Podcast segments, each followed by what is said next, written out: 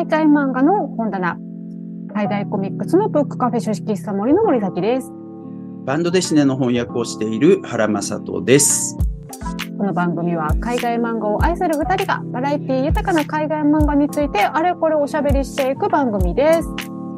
今日は番外編です。えー、海外漫画の本棚第33回でですね、えー、こちらの作品、台湾の、えー、コココさんので、この一発旅行という作品を取り上げました。まあ、こちら、なかなかあの積極的な女性の、まあ、あの、秋好きな、あの、恋愛を、恋愛って言ったらあれかな。まあ、あの、いろんなね、あれやこれやを描いた、えー、女性漫画でございましたけれども、今回ですね、まあ、この T この一発旅行のような、えー、女性漫画ですとか、そういった作品を、えー、お話ししていけたらなというふうに思っております。例えば、あの、以前海外漫画の本棚でもね、取り上げた、まあ、このクレールというオードピコーさんの作品とか、まあ、あの、ね、フランスの女性、さまあ、これ30代ぐらいの女性でしたけれども、えー、の恋愛模様だとかっていうのが、なかなか結構、こうね、えー、ちょっと生々しいような部分とかも含めて描かれていた作品とかでございましたけれども。改めて見ると、その作品さ、はい、クレールって、このティーコの一発旅行に比べると、はい、あの極めて真面目ですよね。あの、あ真面目です。男あさりのさ、動機が。はいあの、結婚相手を、生涯の相手を探すっていう理由で、えっと、はい、とセックスしていくわけじゃないですか。あ、そうですね。そうです。違くて面白いなって今思った。ああ、確かに。もう、ティーコさんもう本当にね、あの、ワンナイトラブだけを求めて。やりたいだけみたいな、ね、そうそうそう 付き合いたいとかっていうわけではないっていう感じでしたもんね。そうそうだからさ、いわゆるなんかビッチみたいな言葉が本当にぴったりだった、ね、あ、そう、そう、そうなんですよね。本当にね。素晴らしい。すごい、すごい性欲お化けなんですよね、ティーコさん。そう、そうなんですよね。だから、結構、まあ、クレールご紹介したときに、まあ、他ね、まあ、例えば、イチゴとチョコレートとか、まあ、これも結構ね、あの、うん、お子様が見見てはいけないような。X 描写自体はね。はい。っていう感じですけど、まあ、これはすごく、あの、もう本当に恋人との、あまあまあ、ラブラブな、ね、あの、ことが、あの、事柄がいっぱい描かれているっていう感じで。不倫関係ですけどね。あ、まあね。まあ、まあ、そう、まあ、そうですけれども、ね、そしてでも、その作品、本当に素晴らしい作品品で、はい、あの、いちごとチョコレートっていうタイトルの種明かしがね、あの、作中出てくるじゃないですか。はい、これは素晴らしいものですよ。いや、そう、もうちょっとこれはね、あの、読んでもらいたいですね。いちごとチョコレートがね。どあの、もうちょっとあの、YouTube とかね、ポッドキャストで言えない感じのね。いやそうですね。別に言ったっていいんだけど。あの、お店に置いてあっても結構読みづらいんじゃない？その作品ってお客さん。ああ、いや、これでもね、意外にね、女性のお客さんとかね、読まれてたりもしますよ。えー、はい。そうなんです。なかなか、本当に、あの、もう本当ね、あの、明るい、明るい感じでしかもね、描かれていてね、そ、ね、れがすごくいいですよね。うん、はい。他、どう、どうですか？原さん。なんか、どんな作品とか他、なんかあったりもしますか、まあ、なんかね、女性作品とか、女性を主人公にした作品とかって広げると本当にいくらでも出てくるじゃないですか。はいはい。それはそうで、で、今出てこなかったもので言うと、あの、うんうん、キュロテとかね。ああ、そうですね。あの、ペネロープ・バージュさんのね。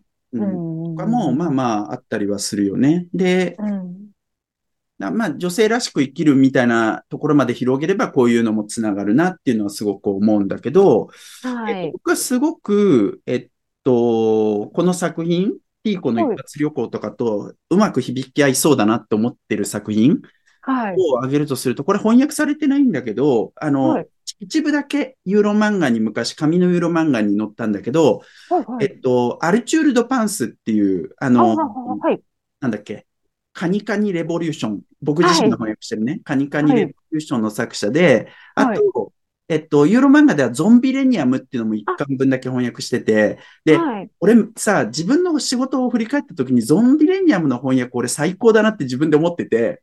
お、そうなんですか？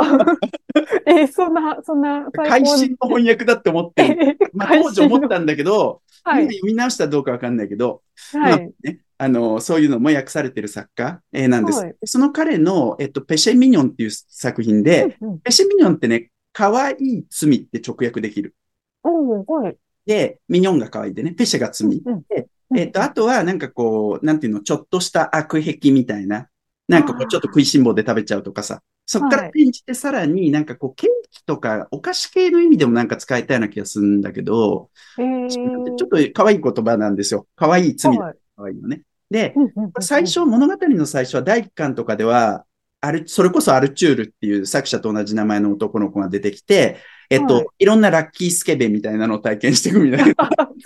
そんな話なんですね。そんな話ですよ。もうしょうもない話なんだけど、最初はライトだったんだけど、はい、どんどんね、なんかこうヘビーな、なんかこう話になって、ヘビーつか、あの、なんて言ったの？そこで描かれるセックス描写とかがヘビーになっていくって話で、そうなんです、ね、読み味はずっと軽いんだけど、で、途中からビッチの女の子が出てくるんですよ。で、その はい、あの、主人公格なの、ほぼ同じで。で、最終的に二人が、あの、付き合うとかそういう話だ。もともとなんか、あの、付き合ってたりとか、あの、セフレになってたりとか、そういう感じだったと思うんだけど。で、まさにこの表紙に描かれてるようなね、あの、なんか、クラブみたいなところで飲んで、ウェーイっていう感じになってるみたいな。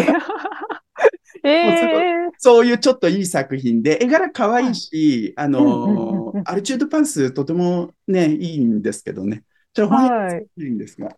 ええー、そんなバンド弟子に出てるんですね。あるある。まあ、他にもあるかもだけどな。はい。なんか、ライトなとこだけ見せると、別にこれ平気だよね。なんか、こんな感じ。はい、だから、確一的な小回りなんで、ちょっと、うんうんうんうん。綺麗に見えますけど、でも結構えげつないものが描かれていていい、いいですよ。あ、いいんですね。結構あの、あれですね、頭身の小さいキャラクターで可愛いけれども、でもなかなか生々しいっていう感じですね。ええー、面白い。いやーなんかでも、なんかそういう意味で言うと、これ、うん、もう私大好きな作品で、サンストーンっていう作品が。素晴らしいな。はい、私もこれ大好きなあの、作品で、まああの、BTSM ものなんですよね。SM ものなんですよ。で、まあ、ちょっとレズビアンもので、二人のこのね、あの女性の、まあ、恋愛というか、初めは、そのプレイをするために、こう、ネットで知り合って、で、まあ、ちょっとネットでこうね、会話をしている間に、あ、ちょっとなんか、相性いいかもっていうことで、こう、初めはこう、ね、あの、SM のプレイを、あの、うん始めて、で、あ、体の相性いいわね、私たち、みたいな感じでやっていくんだけれども、こう、だんだん、え、私はあなたのことが好きなのかも、みたいな感じで、体から入る、こう、純愛ラブストーリーみたいな感じで、ね、もうめっちゃすごく好きな、大好きな作品ですけれども、これも結構、なんだろうな、あのー、描写は激しいですね。激しいし、また絵がさ、リアルだから、すごいよね。そうですね。そうそう、そうなんですよ。いや、で、あのー、本当なんかすごいんですけれども、初めからもう、いや、そんなちょっとエロいことやっちゃうんだみたいなことがすごいんで、あの、すごいんですけれども、この、なんだろう、こう、ララブストーリーというか、心の交流というか、あのー、本当になんかね、純愛なんですよ。もうそれが本当二人が可愛くって もう私大好きな作品ですね。えー、なるほどな。なんか今のそれの連想で言ったらさ、はい、あれとか、あの、並べたら面白いよね。あの、王女の物語。グイド・クレパックスか。ね、グイド・クレパックスの王女の物語。王女の物語は、だから、あの、そういう自分の体を物化していくっていう、どっちかっていうと、うん、じゃないですか。だからなんかこう、ついにしたらめっちゃ面白いと思ったわ、今。ああ、それはね、もうなんか、ま、負けっこくらいに違いますね。負けっこだね。はい。だって、この二人はやっぱなんていうのか、あの、私これを読んで、あの、SM の考え方だいぶ変わりましたもん、180度。あ、SM っていうのはやっぱ二人のこう信頼関係があって、ああなあの、初めてこう成り立つプレイなんだっていうね。あの、え、すば、素晴らしいプレイだなと思って。なるほどね。はい。でもそのサンストーンとかさ、王女とか、うん、まああとはこのティーコの一発旅行とか並べてちょっとフェアしたら面白そうだよね。あ、すごい。めっちゃ濃いフェアですね、それ。ね、すげえいい気がするけど。そうですね。なんだちょっとね、レズビアンモードで、みたいな話で言うと、これバンドデシネで映画化もされた作品ですけれども、あの、ジュリー・マローさんのね、ブルーは熱い色という作品で、まあ、これも結構、あの、ね、性描写みたいな、まあ、特に映画の方がよく言われてましたけど、映画の映画のね、性描写はなかなかあの、もうちょっとすごい、すごい作品でございましたけれどもね、そ、ね、れのあの原作コミックですね。これもでも、あの、やっぱ、あなんですかね、ババンドディスネならではのこの、あの、フルカラーのね、バンドディスネならではの、この青の使い方の美しさみたいな、こう欲望を青色で描くっていう、その本当に色彩の美しさっていうのはもう抜群で、まあ、ちょっとなかなかほろ苦い感じのね、ラブストーリーですけれどもね。うん、まあ、時代もまた90年代だからね、そういったことが本当に、あ、ね、の、LGBTQ の人たちにとってももうすごく生きづらいでも改めてやっぱタイトルはすごく秀逸なタイトルだと思う。ブルーって感触なんでね。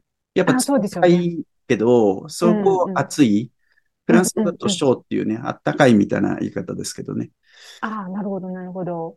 そうですよね。逆のイメージを持たれがちな、このブルーという色をね、こう欲望の色というか、あの、そういう色に当てはめているっていうね、これも本当素晴らしい作品ですね。そうですね。はい。なんか俺本編の中でちょっと言ったさ、その日本でもマッチングアプリが描かれてるみたいな、まあ今も普通に描かれてると思うけど、それで言ったのはこの冬の梅子さんのスルーロマンスっていう漫画です。で、あの普通にあのこの中に出てくる、まあアラサーとかそれぐらいですかね、登場人物とかが、えっと、マッチングアプリやっててね。それ、あの男と出会ってみたいな、そういうような描写があったり。もうだから普通のツールなんだなっていう。そうですね。もう、まあ、私もいい年なんで、そんなツールを使ったことはないですけれども。あでもね、あの、僕らの、僕の方が年上かもしれないけど、はい、僕らの年代とかでも使ってる人はいるかもしれないからね。ああ、まあまあまあね。あの、全然、全年齢でね、ありますもんね。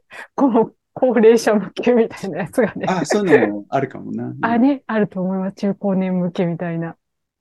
ねえ。まあ、あともう、それとはもう真逆ですけれども、こういう作品もありますね。うん、マルジャン・サトラピさんの詩集という、まあ、イラン女性が語る恋愛と結婚ということで、まあもう全然マッチングアプリなどと本当ね、逆の世界でございますけれども、まあイランって結構な、なんだろう、やっぱ女性がそんなね、なんか表に出ないみたいな、まあそういったような社会ではありますけれども、もう男子禁制のお茶会の中で、あの、語られる、もうあれやこれやの赤裸々なお話がいっぱい書かれていて、これもちょっとこの詩集というタイトルの意味を、まあ、書かれているわけなんですけれど、それをね、知った時の、あ、これ、詩集ってそういう意味だったのかみたいな時のこのショックが結構大きなもうめっちゃ面白い作品ですね。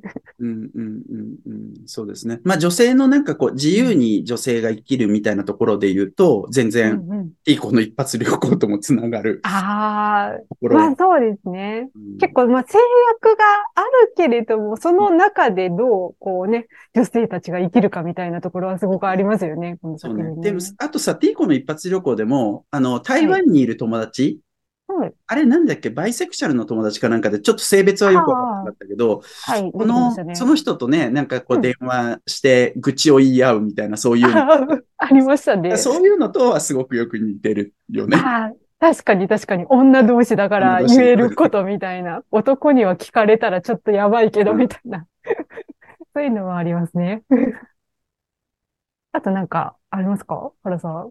そうだな。まあなんか僕直につながるのはそれぐらいだけど、まあ、あとはなんかこう、そういった女性らしくみたいなそういうようなことで言うと、バンドデスティネとして面白い。こういうの翻訳されたらいいと思ってるけど、ミリオン・マルっていう作家さんの、 La Ligue des super féministes っていう、スーパーフェミニストリーグみたいな。まあもちろん、ジャスティスリーグとかのノリではい、で、こういう、だから、まあ花伝社とかがね、ちょっとそういう本出してるけど、フェミニスト系の、やっぱ日本文脈ではなかなか出てこないじゃない？そういう強くフェミニスト。ある？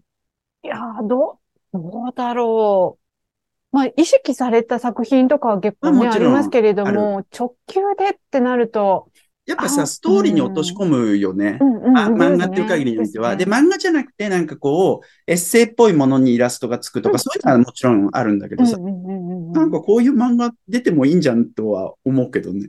うん、なんかすごい楽しそうですね。うん。はい。ということで、ええー、まあ、いろいろね、あの、女性漫画みたいな形で、あの、ご紹介させていただきましたけれども、うん、まあ、ぜひね、ティーコンの一発旅行と合わせて皆さん読んでいただければと いうふうに思います。はい、ということで、今日の海外漫画の本棚番外編はこの辺りで終わりにしたいと思います。海外漫画の本棚は毎週金曜日夕方にお届けしております。